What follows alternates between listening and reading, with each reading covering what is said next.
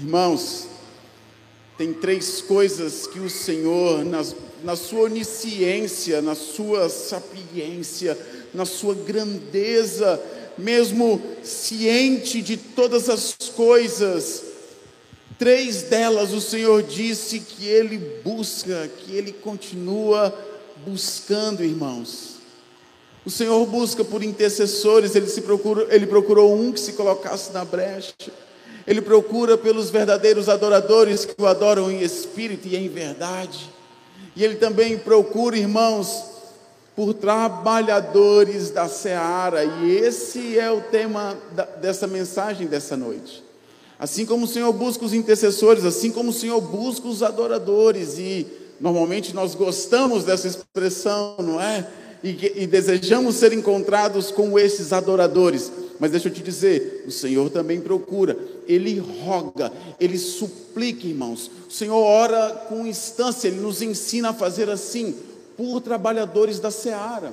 Por que, irmão, o Senhor roga por trabalhadores da seara? Porque Ele é grande, mas os trabalhadores, os ceifeiros são poucos. Mas o Senhor nos confiou essa tarefa, o Senhor nos confiou essa missão, irmãos, que os anjos anelam, desejam, mas não podem fazer, porque foi confiado a mim e a você. Quantos estão comigo? Diz amém. O Senhor entregou a nós, irmãos, essa missão, esta preciosidade, e o reino de Deus é um reino dinâmico, irmãos.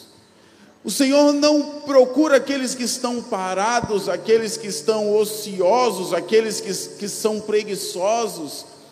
O Senhor o tempo inteiro nos estimula a sermos fortes, corajosos, ousados, ou até mesmo ir ter com a formiga e aprender com ela. O reino de Deus, irmãos, é esse reino dinâmico. Olha só o que o Senhor fala lá em Lucas, no capítulo 10, verso 2. Ele diz assim: A seara é grande, mas os trabalhadores são poucos. Rogai, pois, ao Senhor da seara que mande trabalhadores para a sua seara. Irmãos, nós vamos participar de uma grande colheita, de, de alcançar muitas vidas para Jesus. E o Senhor, Ele vai usar a minha e a sua vida, amém? Porque o reino de Deus é esse reino que eu estou falando, em movimento, dinâmico. Olha só, nós fomos alcançados para alcançar, para amarmos e suportarmos uns aos outros nessa grande família, a grande família de Deus. Nós não somos chamados para ser servidos de mão beijada. Nós não fomos chamados para ficar engordando sentado num banco de igreja. Nós somos chamados, irmãos, para sermos imitadores de Cristo. Sabe, quando os discípulos de Jesus disputavam os melhores lugares, queriam ser reconhecidos, queriam um lugar de destaque, um lugar de honra, queriam os holofotes, queriam se assentar à direita e o outro à esquerda do Senhor, queriam os melhores lugares o Senhor ensina para os seus discípulos que não é assim entre o seu povo, e ele ensina o serviço. Olha só esse texto no Evangelho de Mateus, no capítulo 20, do verso 26 a 28. O Senhor Jesus nos ensina: quem quiser tornar-se grande entre vós, será esse o que vos sirva. Você quer ser grande, você, então você é, é aquele que tem que servir. E quem quiser ser o primeiro entre vós será o vosso servo. Tem que servir, tem que ser servo, irmãos. Tal como o filho do homem, Jesus é o nosso maior exemplo. Tal como o filho do homem que não veio para ser servido, mas para servir e dar a sua vida em resgate por muitos. Talvez aqui resida uma das maiores crises de identidade da igreja e quando eu digo igreja, eu digo eu e você. É, nós vivemos numa sociedade, irmãos, onde o homem está no centro, onde a cultura do prazer grita, onde nós desejamos o tempo todo, irmãos, ser assistido, ser cuidado, o tempo todo nós desejamos receber as coisas de bandeja, de mão dada, self-service. Alguém, serve se não, porque dá muito trabalho você mesmo se servir. A gente quer que alguém vá e nos sirva, leve de bandeja para nós.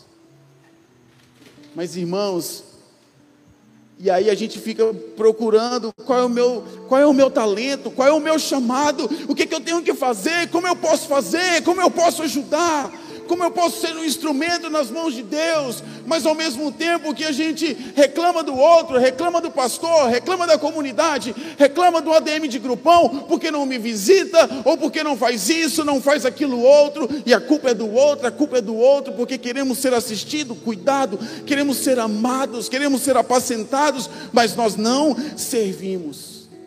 E aí entramos numa crise, irmãos, e realmente não vamos descobrir quem somos. Porque todos nós, sem distinção, irmãos, aqueles que professaram fé em Jesus Cristo, foram vocacionados para serem como Jesus Cristo, que não veio para ser servido, mas veio para servir e dar sua vida em resgate por muitos. Vocês estão comigo? Irmãos, isso é forte.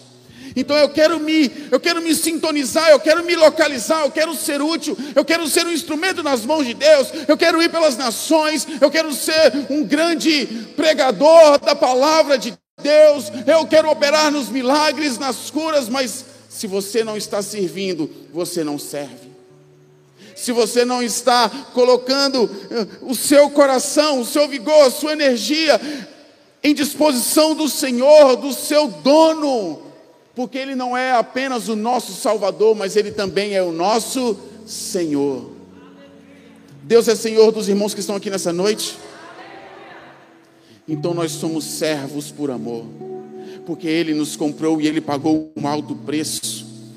Ele pagou um alto preço, irmãos, o castigo que nos traz a paz, o salário do pecado é a morte, nós estávamos fadados à morte, à condenação eterna, desprovidos de Deus. Mas Ele providenciou, irmãos, e nos comprou e nos transportou para o reino do Seu Filho amado. Ele nos comprou, irmãos, e agora nós somos servos, e o servo é para servir. Então chegou a hora, irmãos, da gente parar com essa essa ansiedade, esse desejo pelos holofotes, pelas redes sociais, por ser visto, por mostrar coisas, sem antes ter a, o alicerce, o fundamento, a base do serviço. Sirva primeiro, envolva-se primeiro e apareça depois porque quem quiser ser o maior, quem quiser ser visto, esse é o que vai servir a todos. Vocês podem dizer amém? Porque, irmãos, cultuar é servir. Eu não sei se você sabia disso, mas todas as vezes que nós cultuamos a Deus, nós o servimos. Satanás, quando aparece Jesus no deserto, após Cristo ter sido batizado, após Jesus fazer um grande jejum, irmãos, ele aparece e tenta Jesus de várias maneiras. Uma delas era para que Jesus o cultuasse, para que Jesus o adorasse e o servisse. Mas Jesus declara assim no Evangelho de Mateus, no capítulo 4, verso 10: Adore o Senhor, o seu Deus, e só a Ele preste culto. Presta culto a Deus. Você sabe o que significa a palavra culto no original?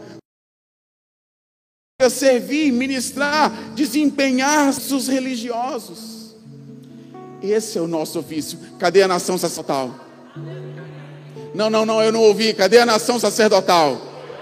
Aleluia! O Senhor nos levantou como uma nação de sacerdotes, aqueles que se levantam, aqueles que fazem expiação, aqueles que choram, aqueles que se arrependem, aqueles que apresentam sacrifícios, aqueles que se colocam na brecha pelo outro. Nação de sacerdotes, um povo que cultua a Deus, que o serve, que, que ministra esse serviço religioso. É ministrar perante o Senhor, esse é o nosso ofício como nação sacerdotal, e não importa a idade, o menino Samuel, lá em 1 Samuel, no capítulo 2, no verso 18, a palavra do Senhor diz: Samuel ministrava perante o Senhor, sendo ainda menino. Não tem idade, pastor, para a gente servir. Menino. Lá um pouco mais adiante, em 1 Samuel, no capítulo 3, verso 1, diz: Samuel ministrava perante o Senhor ainda jovem. Todas as etapas da nossa vida, irmãos, nós podemos e devemos ministrar perante o Senhor. Jovens, vocês estão pegando essa, adolescentes, vocês estão pegando essa no espírito. Não é uma missão pura e simplesmente do Edésio, do Rodolfo, da Taine, de algum ADM de grupão, é para todos nós, desde as crianças, jovens, adolescentes, adultos, do menor ao maior, todos nós, como nação sacerdotal, essa linhagem sacerdotal da ordem de Melquisedeque, Jesus Cristo, irmãos, nós, o nosso ofício é ministrar perante o Senhor. E eu ministro perante o Senhor em tudo que eu faço.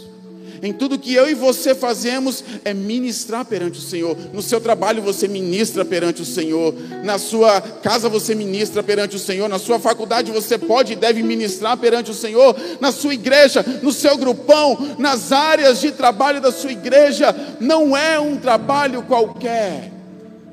Nós ministramos perante o Senhor. Não fazemos para homens, fazemos para o próprio Deus. Isso é ministrar perante o Senhor, irmãos. Amém? A palavra do Senhor diz que Samuel ministrava. E no original, aqui no caso, no, no hebraico, é charat, que também significa servir, estar serviço de. Estar a serviço de Jesus Cristo. Nessa noite, o que nós queremos, irmãos, é trazer isso à sua memória, te ajudar a, a se lembrar que você é um sacerdote e que você ministra perante a Deus. Esse é o seu culto, o seu serviço. Amém? E eu já quero caminhar para o final aqui, concluir, porque eu vou franquear a palavra para o pastor Edésio, que ele tem muita coisa prática para nos conduzir ainda nessa noite. Mas como um ministro, como um sacerdote deve servir e se apresentar. Bom, nós já entendemos que nós somos esses sacerdotes. Nós já entendemos que o Senhor nos chamou, nós somos alcançados para alcançar. O Senhor usa as nossas vidas para ministrarmos perante a Ele. Esse é o culto racional, o nosso serviço. E o Senhor espera isso de nós. O Senhor não quer que sejamos preguiçosos, não quer que fiquemos sentados apenas para ser servido, mas para servir, assim como Ele mesmo veio, mesmo sendo rei, não usou de usurpação ser igual a Deus. Ele não veio para ser servido, mas veio para servir. Todos nós entendemos isso. Agora, existe, irmãos, uma maneira de se fazer isso. Existe uma maneira correta de se fazer isso. E tem uma síntese, um resumo da maneira de fazer isso no Salmo 24, que é com as nossas mãos limpas e o nosso coração puro. As nossas mãos falam daquilo que a gente toca. As nossas mãos falam de uma unção, daquilo que a gente libera, irmãos. Elas precisam estar limpas. E o nosso coração, irmãos, fala daquilo que é interior, fala dos sentimentos arraigados em Deus, alicerçados em Deus, um coração puro que o ama, que o teme, que o deseja, que o quer um coração que se lava continuamente, um coração que se que se desfaz do pecado, irmãos. Assim o sacerdote deve se apresentar diante do Senhor. Todos nós somos chamados para ministrar, para cultuar, para servir, mas sabe, Deus não é um Deus lambão, Deus não é um Deus de bagunça, irmãos. Ele é santo e sem a santidade ninguém verá o Senhor. Por isso, irmãos, é necessário que nos apresentemos limpos e puros diante do Senhor. Eu quero ler um texto em Salmos 15, você pode abrir a sua Bíblia no Salmo de número 15, e nós vamos ler esse salmo para encerrar e para orar ao Senhor.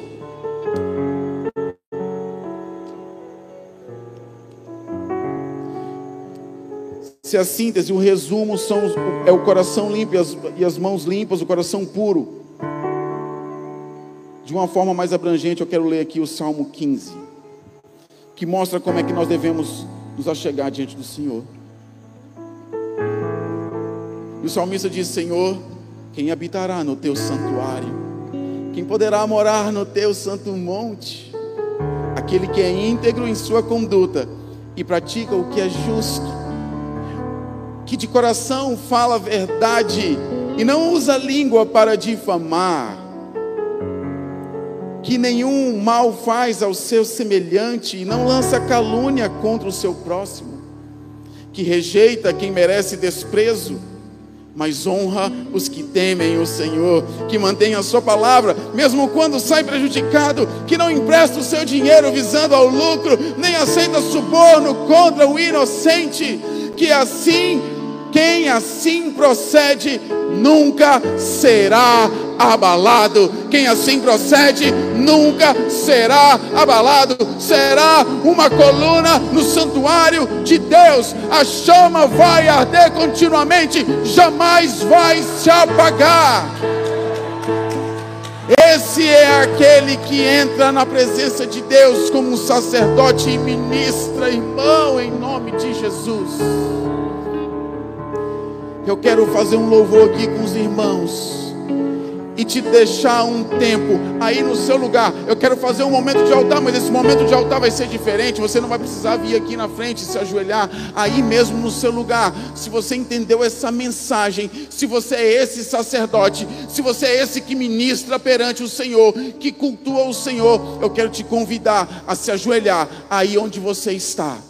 Eu quero te convidar a confessar os seus pecados a Deus. Eu quero te, confessar, eu quero te convidar a se desligar agora de quem está ao seu lado e de se, se preocupar ou se ocupar com o porvir. Mas agora é fundamental, é fundamental que você se aproxime de Deus com suas mãos limpas e o seu coração puro.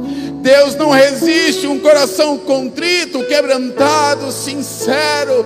Se Deus tem um ponto fraco, esse é o ponto fraco do Senhor, porque Ele me ama, Ele te ama, Ele me perdoa, Ele te perdoa, Ele me aceita de volta.